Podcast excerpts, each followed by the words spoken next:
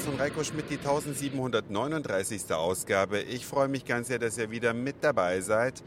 Und ich freue mich auch, dass ich es endlich mal geschafft habe, den Regierungsbunker der Bundesrepublik Deutschland zu besichtigen aus der Zeit des Kalten Krieges und zu Zeiten, wo der Regierungsbunker oder beziehungsweise der Regierungssitz noch in Bonn gewesen ist. Die Nachtzug nach Hamburg-Hörer, die schon ein bisschen länger mit dabei sind, die wissen ja, dass ich den Regierungsbunker der DDR-Regierung besucht habe. Das war, glaube ich, im Jahr 2008, also schon ein paar Tage her.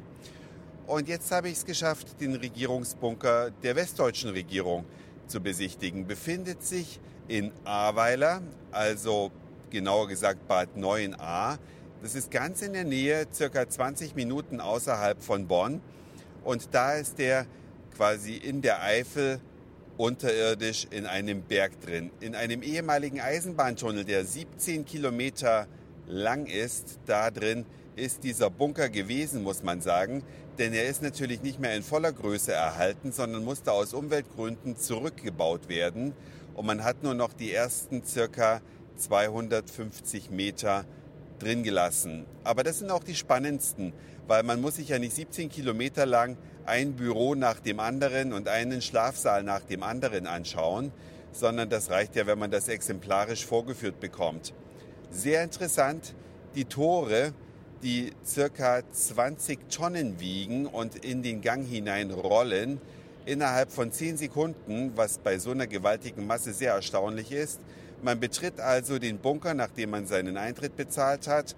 Durch diese Schleuse sind also zwei Rolltore, damit man eben eine echte Schleusenfunktion hat und bekommt dann erstmal einen kleinen Überblick über die Luftversorgung, die ganzen Filteranlagen, die dafür gesorgt hätten, im Ernstfall, dass von außen Luft angesaugt wird, die atomar oder chemisch verseucht ist und dann gefiltert nach innen geleitet wird. Und trotz, dass die so eine aufwendige Luftaufbereitung gemacht haben, war das Rauchen erlaubt. War halt eine andere Zeit. Da stehen überall Aschenbecher rum in diesem Bunkerbauwerk und auch Wandaschenbecher sind installiert.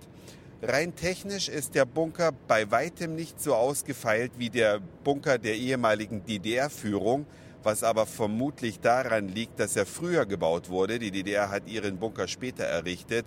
Da hatte man möglicherweise schon neue Erkenntnisse, wie man so ein Bauwerk noch sicherer macht. Im Zweifel hätte ich in keinem der beiden Bunker stecken wollen. Ich finde es gut, dass die nie zum Einsatz gekommen sind. Aber alle zwei Jahre wurde dieser Bunker tatsächlich belegt mit Statisten, die getestet haben, wie man in so einem Bunker leben kann. Und diese Leute, ein paar haben das natürlich psychisch nicht verkraftet. Ein paar fanden es ganz cool, weil ihr müsst euch vorstellen, junge Bundeswehrsoldaten und aus den Ministerien junge Mitarbeiterinnen. Da kann man sich natürlich auch mal zwei Wochen Untertage gemütlich machen und dabei ist auch das ein oder andere sogenannte Bunkerkind entstanden. Waren das also Übungen, die da stattgefunden haben und es gab wenig Luxus da unten. Generell mussten oder durften da Leute nur drin sein, die zum Funktionieren des Staates gebraucht werden. Das heißt, der Bundeskanzler hätte seine Frau zu Hause lassen müssen, weil für die war gar kein Platz vorgesehen, ebenfalls der Bundespräsident, deren einziges Privileg bestand darin, ein Einzelzimmer zu haben, wobei das auch geschmeichelt ist. Ich habe in Facebook euch ein paar Fotos reingesetzt, unter anderem auch so ein Einzelzimmer von Bundeskanzler oder Bundespräsident. Nichts Schönes, grün angestrichene Wände und nur eine Pritsche drin, aber immerhin nur eine. Und was ich sehr interessant fand, neben den obligatorischen Kontrollräumen und dem Raum für die Telekommunikation, Schrägstrich Fernsprecher, die es ja damals noch gab, gab es auch ein Fernsehstudio des WDR, wo dann Bundeskanzler oder Bundespräsident sich an die Bevölkerung hätte wenden können, wobei ich im Falle eines Atomkrieges mich frage, wer das dann hätte angucken sollen. Aber die technische Möglichkeit jedenfalls hätte bestanden. Es ist ein kleines WDR-Studio, allerdings ein reines Schwarz-Weiß-Studio.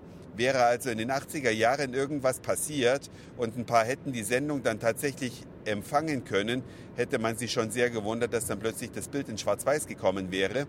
Aber Bundeskanzler oder der Bundespräsident hätten wahrscheinlich ganz gut ausgesehen, weil trotz der Enge hat man es noch geschafft, einen mini kleinen Friseursalon da unten unterzubringen, wo man dann die Leute fürs Fernsehen hätte zurecht machen können, schminken und frisieren.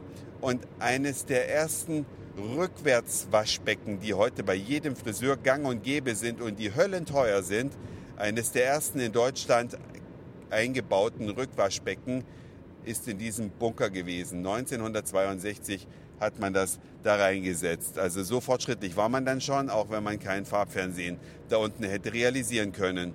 Ja, in der unteren Etage war der Arbeitsbereich, in der oberen Etage waren die Schlafsäle und Duschräume. Das alles, wie gesagt, in einer Tunnelröhre eingebaut. Da ist nicht viel Platz nach oben und unten und nach links und rechts nicht. 17 Kilometer lang. Totaler Irrsinn. Wenn man da von einem Büro vielleicht ans andere Ende gemusst hätte, wäre das alles nicht so lustig gewesen. Ich kann es nur empfehlen, wenn ihr mal in der Nähe von Bonn seid, schaut euch in 9a dieses Dokumentationszentrum Regierungsbunker an. Seit 2008 ist es zugänglich. Beinahe wäre es dazu nicht gekommen. Man wollte eigentlich diesen ganzen Bunker rausschmeißen aus der Tunnelröhre, aber er konnte zumindest auf den ersten paar hundert Metern gerettet werden, reicht aber völlig. Eine Führung dauert 90 Minuten, hochinteressant, lohnt sich. Das war's für heute. Dankeschön fürs Zuhören, für den Speicherplatz auf euren Geräten. Ich sage Moin, Mahlzeit oder Guten Abend, je nachdem, wann ihr mich hier gerade gehört habt. Und vielleicht hören wir uns schon morgen wieder. Euer Reiko.